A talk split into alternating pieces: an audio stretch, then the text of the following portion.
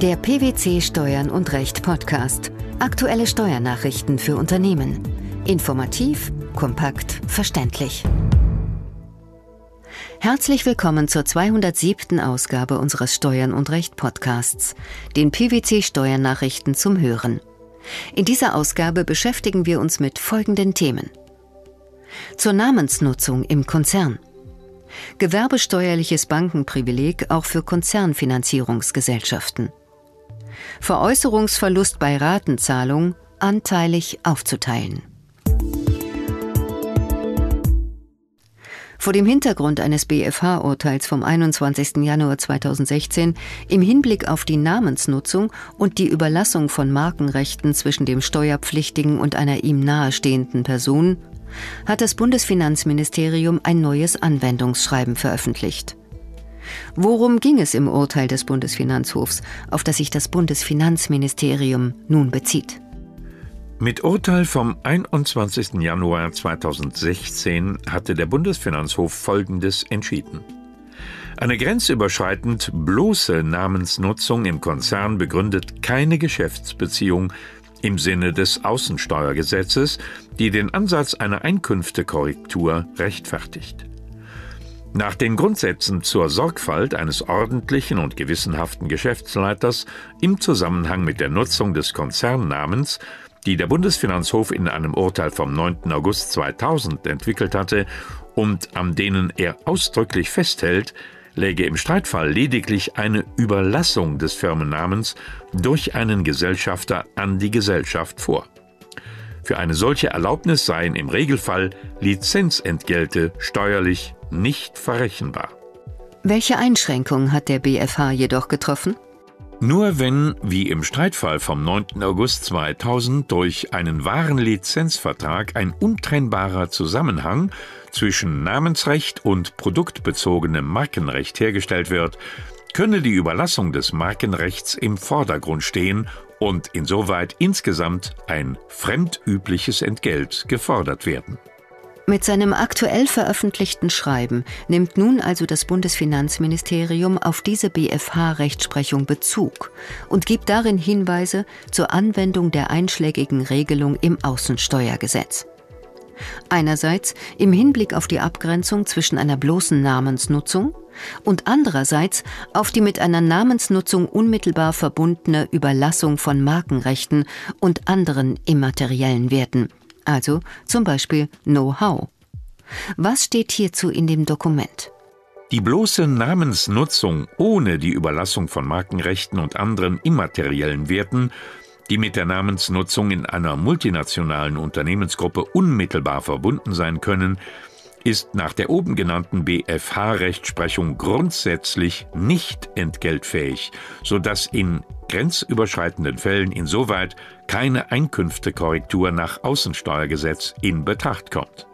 Dies gilt allerdings nur, wenn sich allein aus der Namensnutzung keine wirtschaftlichen Vorteile ergeben, für die nach dem Fremdvergleichsgrundsatz der die Nutzung gestattende ein Entgelt verlangen würde und für die der Nutzende bereit wäre, ein Entgelt zu bezahlen. Wonach richtet sich demnach die Vergütungsfähigkeit einer Namensnutzung?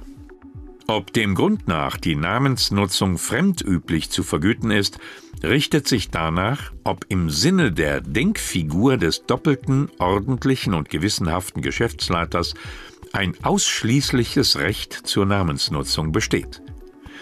Kann einem fremden, dritten Unternehmen eine solche Nutzung des Namens versagt werden, stellt die Erlaubnis oder die Duldung einen immateriellen Wert dar. Mit der Folge, dass grundsätzlich von einer Vergütungsfähigkeit auszugehen ist. Eine tatsächliche Vergütungspflicht setzt aber voraus, dass der jeweilige Name einen Wert hat, der über Marktpreise zu realisieren ist und unter voneinander unabhängigen Dritten vergütet würde. In vergleichbarer Weise kann innerhalb der multinationalen Unternehmensgruppe entschieden bzw. gestattet werden, dass die einzelnen Unternehmen der Gruppe gemeinsame Unternehmenskennzeichen nutzen. Wann kommt das Schreiben des Bundesfinanzministeriums zur Anwendung? Die Grundsätze des BFM-Schreibens sind auf alle vergleichbaren grenzüberschreitenden Sachverhalte anzuwenden, gleichgültig ob Lizenznehmer oder Lizenzgeber inländische oder ausländische Unternehmen sind. Durch die Ausnahmebestimmung des Paragraphen 19 der Gewerbesteuerdurchführungsverordnung sind Kreditinstitute im Sinne des Kreditwesengesetzes von der Hinzurechnung von Schuldzinsen weitgehend ausgenommen.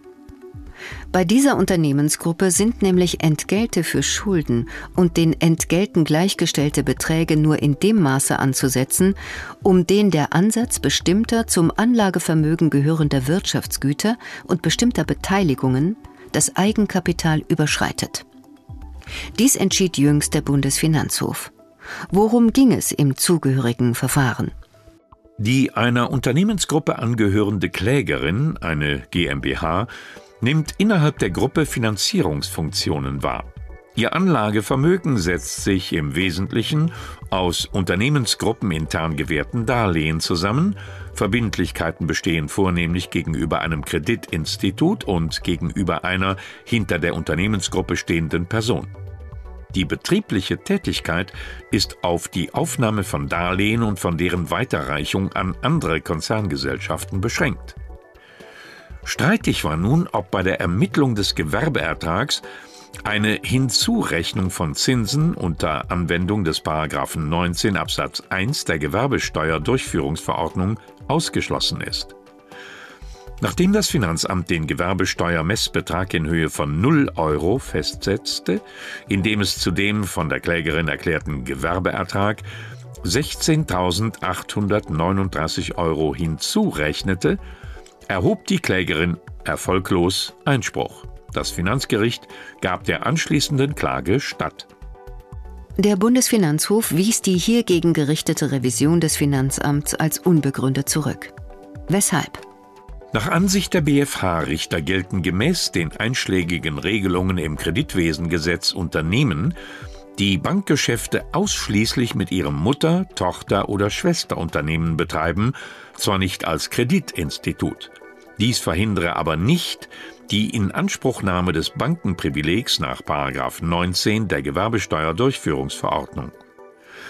Dass 2 Kreditwesengesetz den Anwendungsbereich des 19 Absatz 1 Gewerbesteuerdurchführungsverordnung nicht sperrt, folgt für die Richter zunächst aus dem Wortlaut des 19 Absatz 1 Gewerbesteuerdurchführungsverordnung. Denn dieser nimmt ausschließlich auf Paragraph 1 Absatz 1 und nicht auf Paragraph 2 Kreditwesengesetz Bezug. Darüber hinaus gelte es auch den Zweck der Regelung im Auge zu behalten. Was bedeutet das?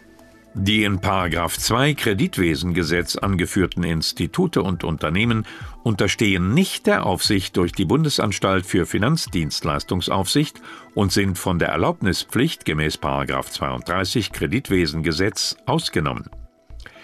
Diese begünstigende Wirkung würde aber im gewissen Sinne konterkariert, wenn damit zugleich die Hinzurechnung von Entgelten für Schulden wieder eröffnet würde. Der Gesetzgeber hätte eine solche Konsequenz eindeutig und klar anordnen müssen. Welches Fazit ziehen die Richter? Wenn es darum geht, dass Kreditinstitute wirtschaftlich nur Durchlaufstellen des Geld- und Kreditverkehrs sind und dass mit Blick auf einen typischerweise großen Fremdmitteleinsatz die Hinzurechnung von Entgelten für Schulden eingeschränkt werden soll, ist diese Wirtschaftsform auch bei der Klägerin erfüllt. Denn dieser hat im Streitjahr keine Geschäfte außer der Ausreichung von Darlehen an verbundene Unternehmen und der Aufnahme von Darlehen bei einer Bank und bei der dem Konzern angehörenden Person zu deren Finanzierung getätigt. Bei zeitlich gestreckter Zahlung des Veräußerungserlöses in verschiedenen Veranlagungszeiträumen fällt der Veräußerungsverlust anteilig in den jeweiligen Jahren der Zahlungszuflüsse an, und zwar nach dem Verhältnis der Teilzahlungsbeträge zu dem Gesamtveräußerungserlös. Zu diesem Ergebnis kam der Bundesfinanzhof in einem am 22. März 2017 veröffentlichten Urteil. Welcher Sachverhalt lag der Entscheidung zugrunde? Für den ihr gehörenden halben Grundstücksteil hatte die Klägerin, eine Grundstücksgemeinschaft, einen Verkaufspreis von insgesamt 250.000 Euro vereinbart, wovon ein Teil bereits im Jahr 2007, der Rest erst in 2008 und in 2009 gezahlt wurde. Insgesamt ergab sich ein Veräußerungsverlust, den die Klägerin in 2007 berücksichtigt sehen wollte. Das Finanzgericht hatte zuvor die Klage abgelehnt und den Verlust insgesamt im Jahr 2009 berücksichtigt, denn erst nach Zahlung der letzten Rate stehe die Höhe des Gesamtverlustes fest. Dem konnte sich der Bundesfinanzhof jedoch nicht anschließen und gab der Klägerin teilweise Recht. Mit welchem Ergebnis?